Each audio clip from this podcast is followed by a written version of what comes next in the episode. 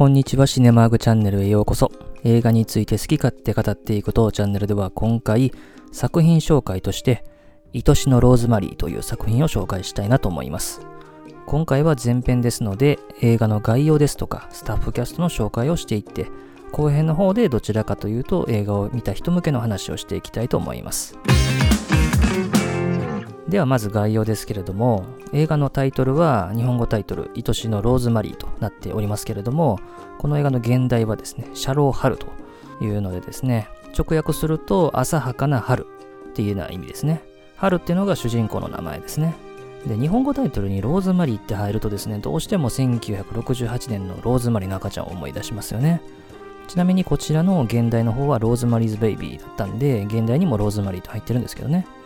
で、この映画は2001年のアメリカ映画で、アメリカで公開されたのが2001年の11月2日ということで、9.11同時多発テロから2ヶ月も経たないうちに公開された映画でしたね。で、上映時間は113分で、ジャンルとしてはコメディ、ロマンス、ファンタジーといったとこですね。で、映画のあらすじなんですけども、主人公の春が少年時代に亡くなった父親の遺言が原因でもう見た目だけで女性を判断するというような人間になってたんですね。でそんなある日ですね、乗ったエレベーターの中でですね、カウンセラーの男から催眠術をかけられて、心の美しい女性に惚れるようになってしまうと、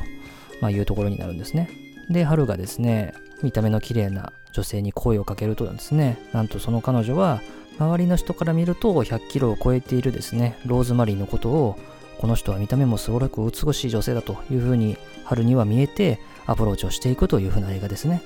で、この映画で監督、制作、脚本を務めたのはファレリー兄弟ですね。兄のピーターと弟のボビーの兄弟で、1994年のジム・キャリーはミスター・ダマーで映画監督デビューをして、まあ、以降で言うと、メリーに首ったけが大ヒット。で、2人の男と1人の女、2人に釘付けなどを撮って、で、2018年には兄のピーター・ファレリーがグリーンブックという映画でアカデミー賞の作品賞を受賞したというような人たちですね。で、それから主人公の春を演じたのはジャック・ブラックですね。彼は1969年のアメリカ生まれで、コメディアンとしての活躍をしながらですね、ボブ・ロバーツという映画でデビューをすると。で、以降はですね、割と脇役としてデッドマン・ウォーキング、ウォーター・ワールド、マーズ・アタック、ジャッカル、エネミー・オブ・アメリカ、ハイ・フィデリティなどに出演をした後にですね、この映画が映画初主演となった作品ですね。で、それ以降はですね、スクール・オブ・ロックとか、キング・コング、ホリデー、トロピック・サンダー、バーニーなどですね、様々な映画で主演、脇役として活躍されている俳優さんですね。それから、その相手のローズマリーを演じたのはグイネス・パルトロですね。彼女は1972年のアメリカ生まれで、95年のセブンでブラッド・ピット演じる刑事の妻役で注目を集めて、98年にはですね、アカデミー賞の作品賞を受賞した恋に落ちたシェイクスピアで主演もして、アカデミー賞主演女優賞など多くの賞を獲得したと。で以降はですね、リプリー、ザ・ロイヤル・テネンバウムズ、プルー・オブ・マイ・ライフ、それからアイアンマンに始まるアベンジャーズシリーズではトニー・スタークの秘書役なんかも演じている女優さんですね。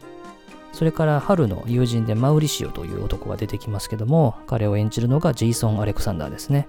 1959年のアメリカ生まれで、テレビシリーズなんかに出演もしながらですね、プリティ・ユーマンとか、ジェイコブス・ラダー、ザ・ペーパーなどの脇役での出演が知られている俳優さんですね。